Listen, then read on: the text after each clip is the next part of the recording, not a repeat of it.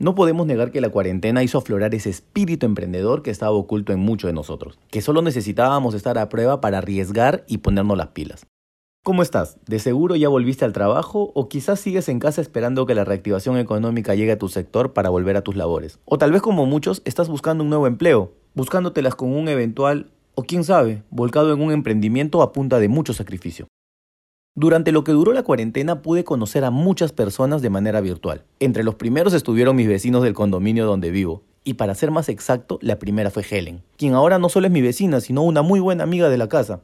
Ella inició con el emprendimiento creando un grupo de WhatsApp, agregando a cuanto vecino había, ofreciéndonos la facilidad de proveernos los víveres sin necesidad de salir de casa, siempre cumpliendo con todos los protocolos de desinfección posible. Y vaya que sí se tomaba el tiempo de desinfectar cada producto.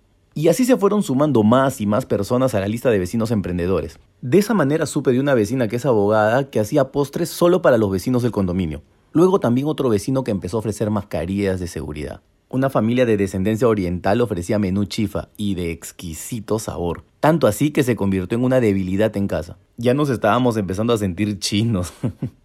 Si a alguien se le antojaba algo de comida rápida, podíamos contar con una familia venezolana que nos ofrecía salchipapa, hamburguesa, choripán y cuanta comida de esas grasosas con la que muchos pecamos, pero a las finales es igual de rica para matar el antojo.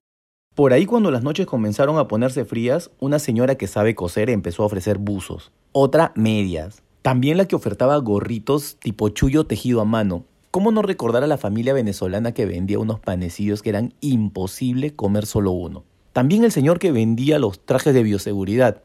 Y así podíamos encontrar un sinfín de productos en nuestro grupo llamado El Mercadito. Todos vecinos que estábamos en el grupo que comenzó siendo solamente para pedidos de víveres y se convirtió en una microred de negocios, donde abundaba una gran oferta y demanda. Eso sí, todos siendo totalmente responsables con la entrega de productos perfectamente desinfectados y con el debido distanciamiento que el gobierno nos decretó. Y sin temor a equivocarme, en el condominio nos habíamos adelantado con los protocolos que ahora muchos repartidores cumplen a solicitud del gobierno. Es que en realidad más que todo fue solo sentido común y la responsabilidad de cuidar la salud de los demás en el interior del condominio. Grato fue ver cómo la mayoría nos las buscábamos para sacar a flote la economía de nuestros hogares. Pero lo más rescatable fue y sigue siendo el cómo entre todos nos dábamos la mano, sacó ese lado sensible y, por qué no decir, empático de muchos de nosotros. Fue así como el dinero fue rotando y rotando entre nosotros mismos, satisfaciendo nuestras necesidades básicas del hogar y al mismo tiempo dándonos una mano. En casa, por ejemplo, iniciamos un emprendimiento de venta de zapatillas nacionales, reforzándola con una página en Facebook. Encuéntranos como Wild Store. La verdad es que al igual que muchas familias veíamos que mes a mes el dinero solo marcaba egresos, egresos y más egresos teníamos que ver la forma de pisar un poco el freno y que al menos por ahí empecemos a tener cifras en azul. Bueno, que al menos nos permita de algún modo alargar lo que nos quedaba de ahorros, puesto que yo me encontraba sin trabajo y mi novia en suspensión de labores.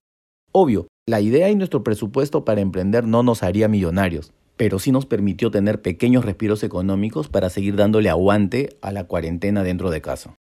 ¿Cómo no mencionar a tantos amigos que empezaron a ofrecer productos en los estados de WhatsApp para luego lanzarse a la piscina del emprendimiento con fuerza haciendo sus páginas de Facebook e Instagram? Como Vale y Julio, dos grandes amigos que apostaron por hacer postres y los encuentras como Vales Bakery en Facebook e Instagram. Meche, que nos ofrece miel de abeja artesanal y derivados de excelente calidad.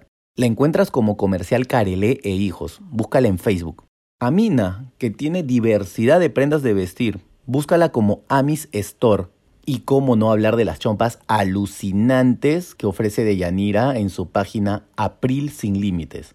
Todos jóvenes emprendedores que iniciamos una nueva aventura y que de todas maneras seremos consecuentes en mantener este emprendimiento en el tiempo, para poder cosechar los frutos a futuro. No dejes de escuchar todos los capítulos, estamos en todas las plataformas de audio como Spotify, Anchor, Google Podcast, iBooks y muchas más. Pero para que estés al tanto de la publicación de nuevos capítulos, síguenos en Facebook y Patreon. No te lo puedes perder. Mañana hablamos.